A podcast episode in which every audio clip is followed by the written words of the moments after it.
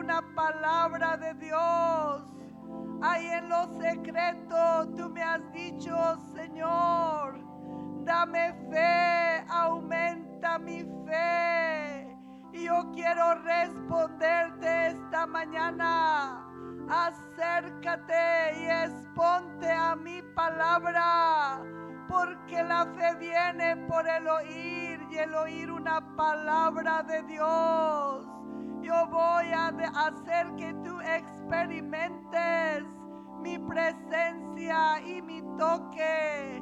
Y tú sabrás cuando yo estoy hablándote una palabra a tu vida y a tu corazón. No te resistas, porque mi fe, la fe que salva, la fe que mueve, esa fe vendrá a ti cuando te expongas a mi palabra y escuches mi voz.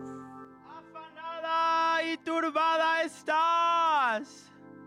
Ven a mí, siéntate a mis pies y escoge la buena parte. Deja los afanes y ven a buscarme. He aquí yo quiero hablarte a ti. Escoge la buena parte. Si pueden abrir sus Biblias en Mateo capítulo 5. Y encontramos aquí una frase que en la cultura latina casi no tiene sentido, casi no.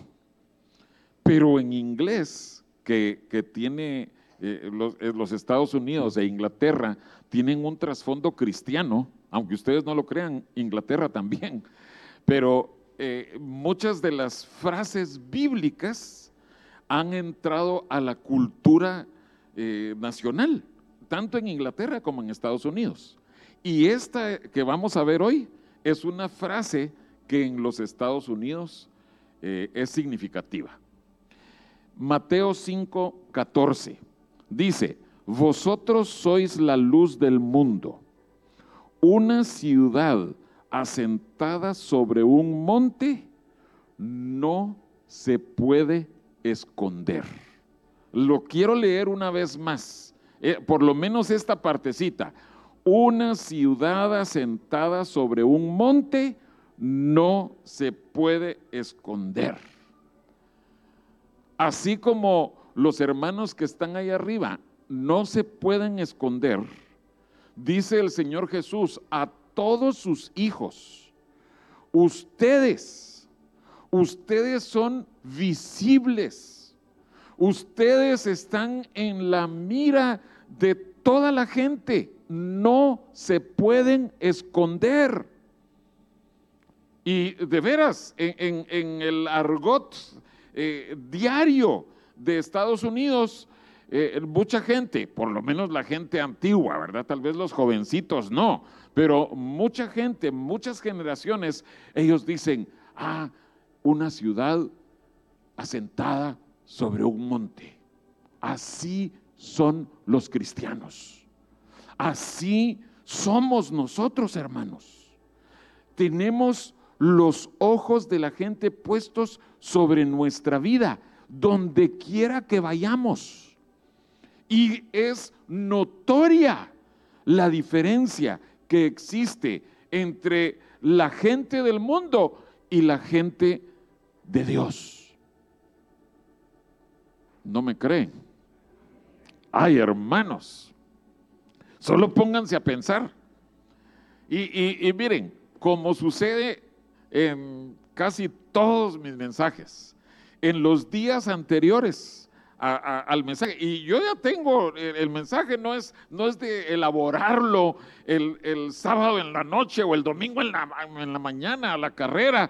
Ay, a ver de, qué, se, de qué se comparte. No, yo sé de, qué voy a compartir. Eh, tal vez el sábado en la noche añado alguna cosita. Ha sucedido que domingo en la mañana eh, todavía tomo alguna nota, pero el mensaje general ya está. Caso tras caso, platicándome, pastor, es que fíjese que en mi lugar de trabajo las cosas están así y así y así.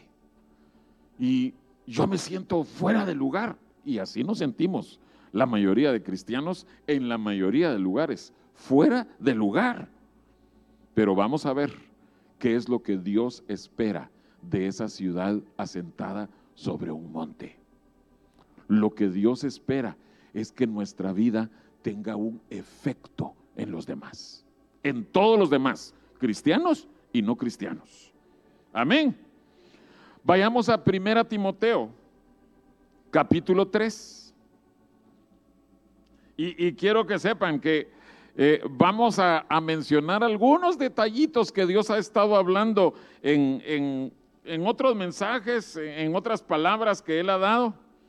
Pero en 1 Timoteo capítulo 3, Pablo nos describe algunos requisitos indispensables para los que van a ser líderes en la iglesia. Requisitos indispensables.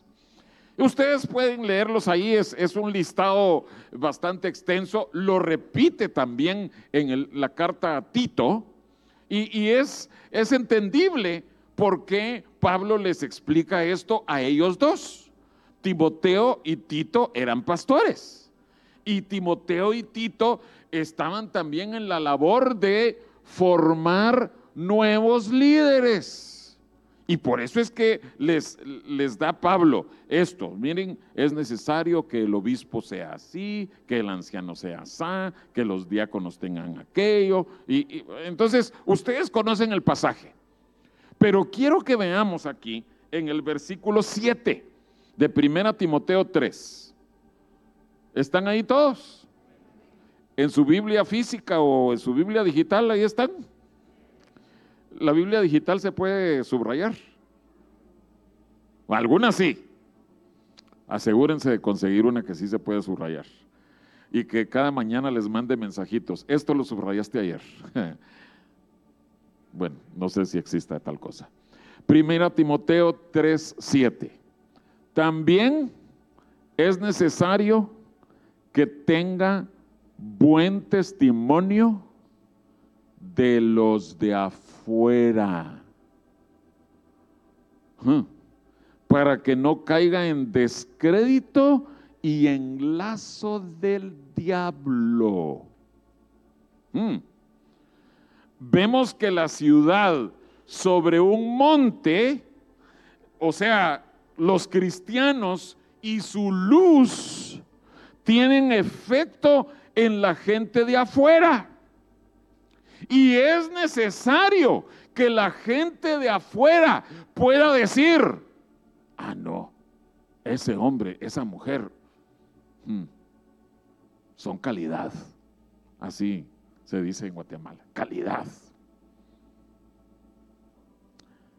Ojo, no quiere decir que todos los de afuera nos amen. No quiere decir que nosotros nos congraciemos con todo el mundo. Ay, tan lindo, es tan linda, es que son cristianos, por eso tan bonitos. No necesariamente, porque a muchos les va a molestar que nosotros seamos cristianos. Y, el, el viernes en el mensaje escuchábamos acerca de Esther y Amán. Bueno, Amán y todos los judíos, ¿verdad? Amán aborrecía a los judíos. Y, nosotros sabemos que nosotros somos el pueblo de Dios. Hay gente que aborrece al pueblo de Dios.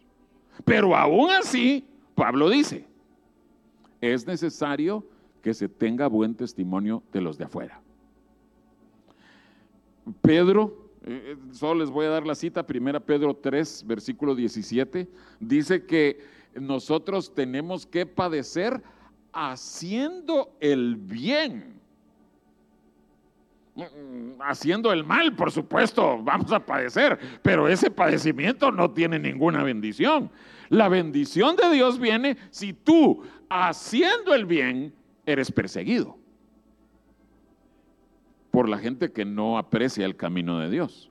Pero volviendo, volviendo a, esto, eh, solo para que anoten, Esther 3.8 fue la cita que nos dio la hermana Marta el viernes. Y ahí dice Amán que él no quiere que quede un solo judío vivo. Y quiero que sepan que ese, e, esa forma de pensar hoy todavía está vigente. Hay gente que no quiere que ni un solo judío, el antisemitismo, ni un solo cristiano quede vivo. Y se esfuerzan por criminalizar todo aquello que nosotros creemos. Se esfuerzan por decir que lo que nosotros hacemos es odio.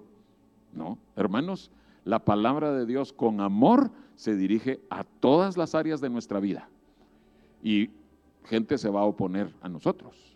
Pero eso sí, tenemos que tener un testimonio firme, irreprensible, intachable. Tanto es así, y ahí sí voy a pedir que vayamos a Daniel, por favor. Tanto es así que gente nos odia y nosotros tenemos que mantener un buen testimonio que miren los enemigos de Daniel, astutos malvados, pero con esa astucia usada para el mal. Miren lo que dicen en Daniel capítulo 6 y versículo 5. Y voy a esperar a que estemos ahí. Porque esto también podría ser el testimonio nuestro de la ciudad asentada sobre el monte. Entonces, Daniel 6:5, dijeron aquellos hombres, los enemigos de Daniel, no hallaremos contra este Daniel ocasión alguna para acusarle si no la hallamos contra él en relación con la ley de su Dios. Ellos sabían que Daniel era un hombre tan esforzado en las cosas de su Dios el Dios verdadero, ¿verdad? Pero para ellos no era el Dios. Ellos sabían que para poder tenderle una trampa tenían que hacerlo conscientes de que él iba a respetar su ley y así, al violar la, trampa, la ley del otro rey, lo iban a matar.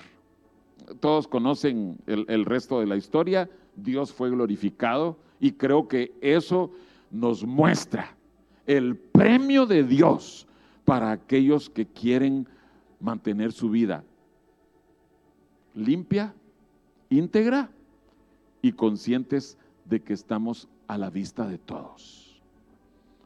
Y por eso es que Daniel, sabiendo que lo estaban viendo, consciente de que era vigilado, dice que Daniel abrió su ventana de par en par y así se puso a adorar a Dios.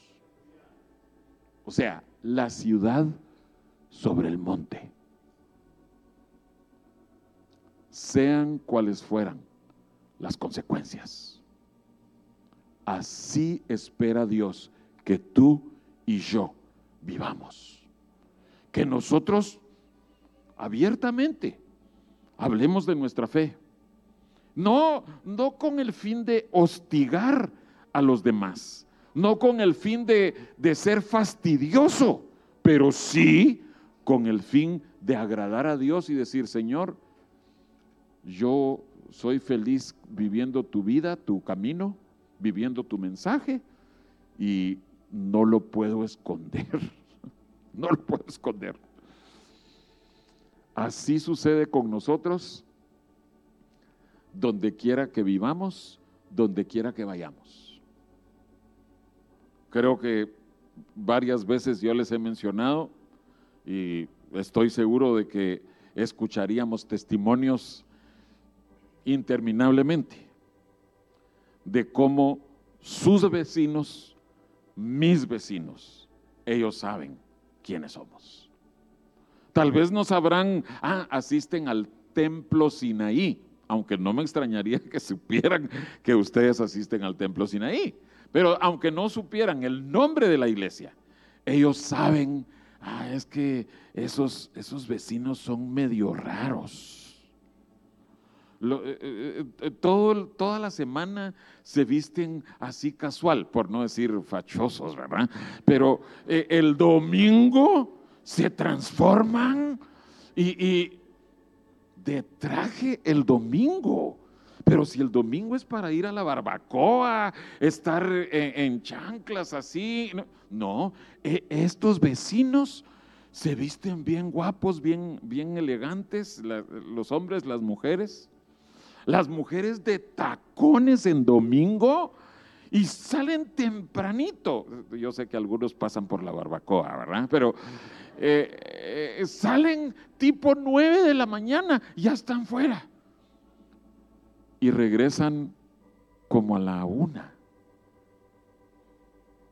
Los ladrones también saben eso, ¿verdad?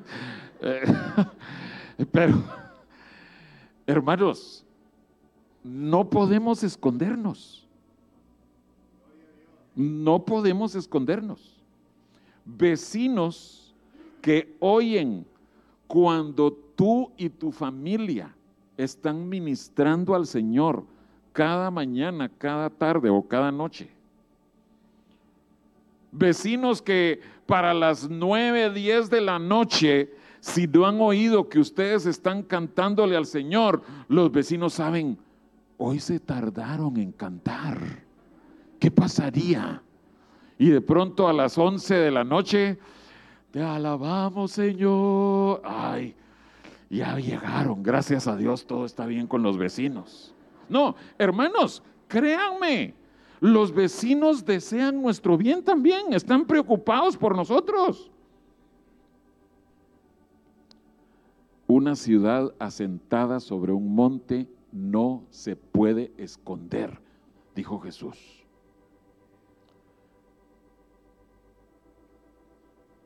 Quiero ver un último pasaje, no es el final del mensaje, no, no estén brincando de alegría todavía.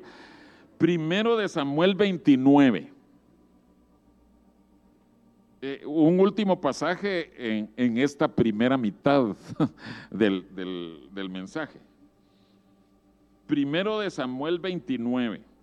Y esto es algo, hermanos, impresionante a la luz de lo que estamos compartiendo de la ciudad asentada sobre un monte. Una ciudad que da testimonio sin abrir su boca. Una ciudad que todo el mundo se queda con la boca abierta mirando. ¡Ah! Qué, qué impresionante, qué bonito! ¿Saben? Eh, estoy haciendo un paréntesis aquí.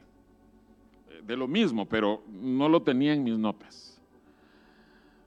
Aquellos de ustedes que tienen niños pequeños o que ya tuvieron niños pequeños, que los criaron, que ya crecieron, ustedes recordarán de ocasiones cuando el comportamiento de sus niños, el que son bien portados, el que son bien educados, el que ellos cuando se encuentran con, un eh, alguien desconocido, eh, pero que inspira confianza, ellos desarrollan su conversación perfectamente bien, se, refieren a los adultos con respeto.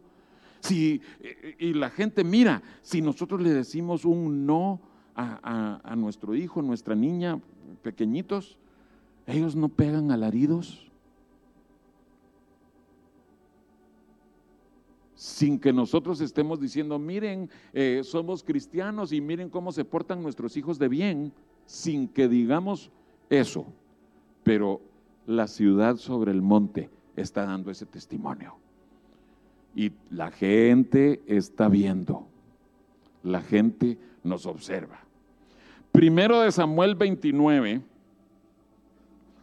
eh, para dar un poquito del contexto, David no es el rey de Israel, ya fue ungido rey, pero no es el rey de Israel todavía, no ha tomado el lugar. Eh, peor aún, lo está persiguiendo Saúl, que sí es el rey. A los ojos de Dios, Saúl ya no era rey, David sí. Pero David ve, la cosa se está poniendo demasiado peligrosa, ya está a punto de que le quiten la vida. Entonces él se va con los filisteos para esconderse ahí, para proteger su vida. En eso, los filisteos deciden que van a hacer guerra contra Israel, contra Saúl, el pueblo de Saúl. Pero también los filisteos saben que es el pueblo de David. Y David está entre ellos, entre los filisteos. Qué disyuntiva, ¿verdad? ¿Qué iba a hacer David? ¿Ustedes qué creen que va a hacer David? La verdad es que no lo sabemos, porque Dios impidió que se llegara a ese, a ese grado de que David junto con los filisteos peleara contra Israel, contra Saúl. Porque David había recibido de parte de Dios que no tenía que alzar su mano contra el ungido de Jehová, que era Saúl. Pero no llegamos a ese punto. La Biblia toma la historia un poquitito antes. Verso 3. Y dijeron, los príncipes de los filisteos. ¿Qué hacen aquí estos hebreos? Y Aquis, el rey de los filisteos, respondió a los príncipes de los filisteos, ¿no es este David, el siervo de Saúl, rey de Israel, que ha estado conmigo por días y años? Y por favor, hermanos, prestemos atención a esto. Y no he hallado falta en él desde el día que se pasó a mí hasta hoy? Esa es una ciudad sobre un monte. Ese es un hombre que aún viviendo en medio de gente, llamémoslos impíos, ¿verdad? Los filisteos no eran gente eh, piadosa. Aún viviendo allí, él se conducía de una forma intachable y el rey de los filisteos está defendiéndolo. El propio rey filisteo, Aquis, está diciendo, oigan, tiene dos años Dos años eh, y más tiempo.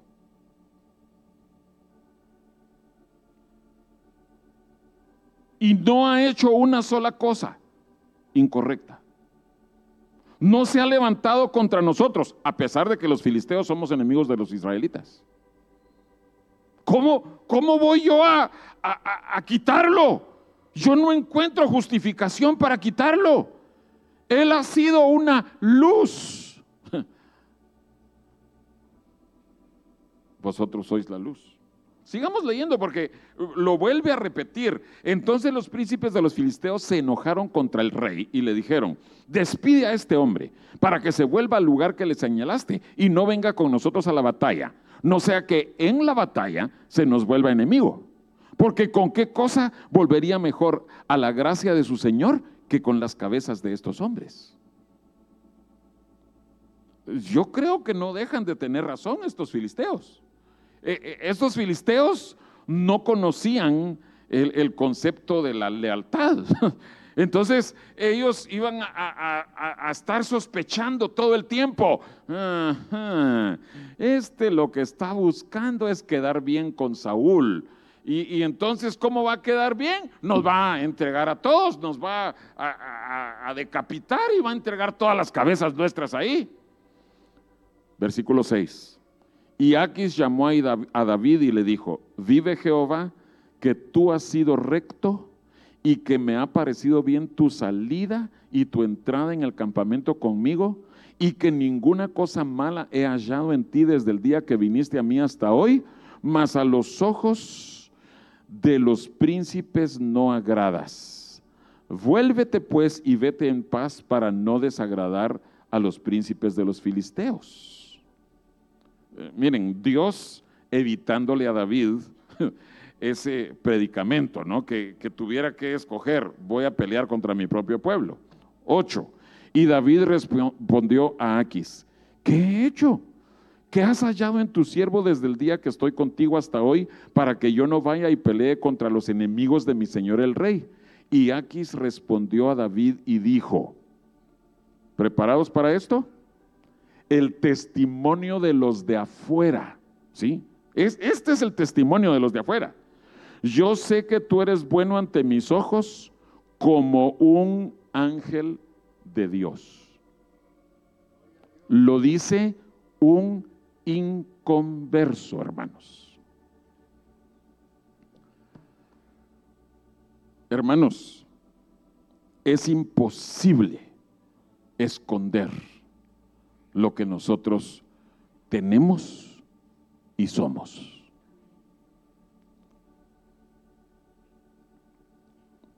Amén. Quiero leerles una historia. Esto sucedió en Inglaterra hace muchos años. En ese tiempo todavía había eh, oficinas de mecanografía. Y una jovencita le dijo a su pastor, en mi compañía hay 200 mecanógrafas. No hay una sola cristiana. El ambiente es horrible es de mucha maldad, son, hay malas conversaciones. Y le dice a su pastor, pastor, allí no se puede vivir para Cristo. Voy a renunciar. Y el pastor le dice, hija, Dios conoce a esas 200 mecanógrafas y en todo Londres él estuvo buscando quién pudiera testificarles a esas 200 mecanógrafas. Y te encontró a ti para que brillaras por él. Te felicito por haber sido escogida por Dios. Vive para Dios, sin importar cuán difícil pueda ser la tarea. Unos meses más tarde, la jovencita obedeció, pero unos meses más tarde, ya dos jovencitas se habían convertido a Cristo.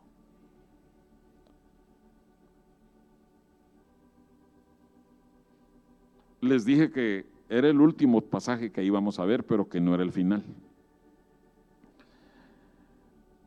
Lo que pasa, hermanos, es que tenemos nosotros para que sea visto por la gente. Eso es lo que tiene que preocuparnos. No nos preocupemos de que, ay, la gente me va a ver, sino preocupémonos, ¿qué tengo yo adentro de mí? La vida de Cristo, el carácter de Cristo, las respuestas de Cristo. Si tú tienes a Cristo, la gente inmediatamente va a ser atraída a Cristo que está en ti. Sin que tú emitas una sola palabra, un solo sonido.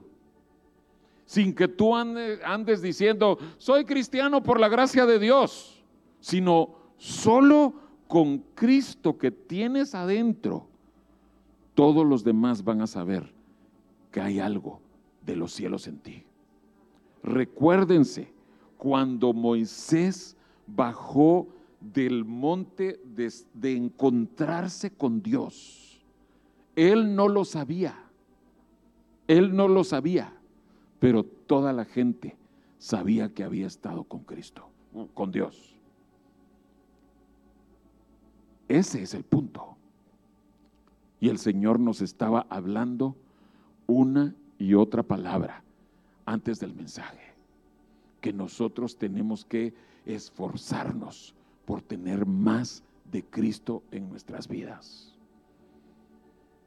Entonces, pregúntale al Señor, Señor, ¿cuál es el monte en el cual me tienes? ¿Y qué quieres que yo haga desde ese monte? Obviamente, no toda la gente va a correr a ti, pero cuando alguien se acerque a ti, cuando alguien vea su necesidad y se dé cuenta, ah, esta compañera, esta vecina, este vecino, este jefe de mi trabajo tiene algo que yo necesito. ¿Tienes tú algo que compartir con ellos?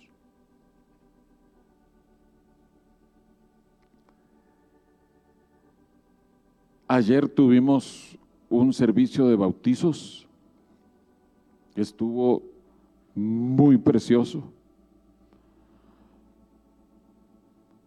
Pero hubo algo que, que fue un factor común. Precioso.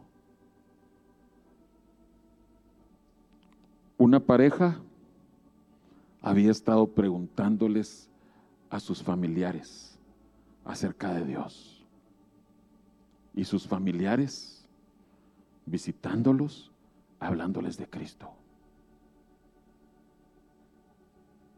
¿Cómo sabían ellos de quién tenían que pedir ayuda? Porque había habido una ciudad asentada sobre un monte. No necesitamos estar marque y marque nuestro teléfono. Oye, ¿quieres que te vaya a dar unas clases de Biblia? No, no necesitamos estar anunciándolo, sino van a llegar otra señorita en una situación similar. Pero me dio tanto gusto ver que a su bautizo vino una amiga cristiana que había estado orando por ella. Otra ciudad asentada sobre un monte. Hermanos, así quiere Dios moverse en medio nuestro. ¿Qué tenemos que hacer? Pues solo pedirle, Señor, quiero llenarme de ti para que tu vida en mí pueda ser vista has escondido tu lámpara bajo la mesa, vuélvela a poner encima porque el Señor no apagará el pábilo que humea. Levanta tu lámpara y que sea luz en medio de los hombres. En esta generación perversa, tu luz es mucha luz en medio de la oscuridad y de las tinieblas. Timoteo, aviva el fuego